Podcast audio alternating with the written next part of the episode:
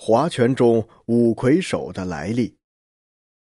凡是上过酒局的人都会听说过五魁首、六六六这些行酒令声。在划拳时，行酒令古来有之，其中五魁首还跟永乐皇帝有关。相传，明朝永乐皇帝朱棣主持编修《永乐大典》之后，时常是沾沾自喜。自以为自己是天下第一号有学问的人了，于是他总想显露一下自己的才华。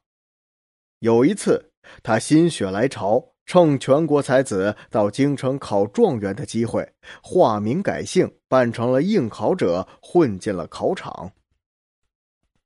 他本以为自己能够夺魁首，没想到发榜时才得了个第五名。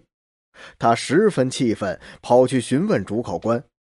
主考官一脸不屑地说：“这第五名还是勉强的呢。”他抬头仔细一瞧，天哪，竟然是当今皇上！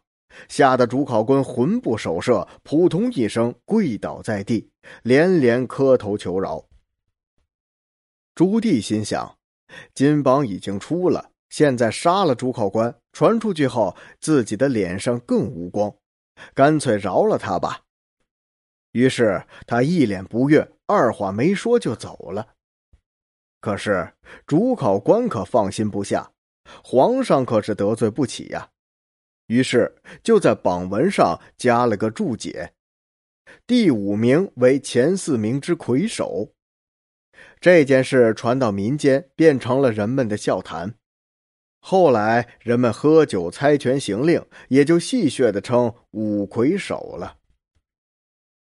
这个来历流传于民间，却没有明确的证据可循。其实，五魁首是五经魁首的简称，指的是诗、书、易、礼、春秋这五本经典著作。读书人苦读这五本著作，以求功名，夺得魁首。明代科举考试考这五门，每一门的第一名叫金魁，每科的前五名俗称五魁。魁就是手的意思，民间流传的魁指的是鬼之脚右转如踢北斗。魁还是一颗星星的名字，魁星是二十八星宿之一，主掌文运。读书人十分信奉此星，据说魁星点斗，独占鳌头。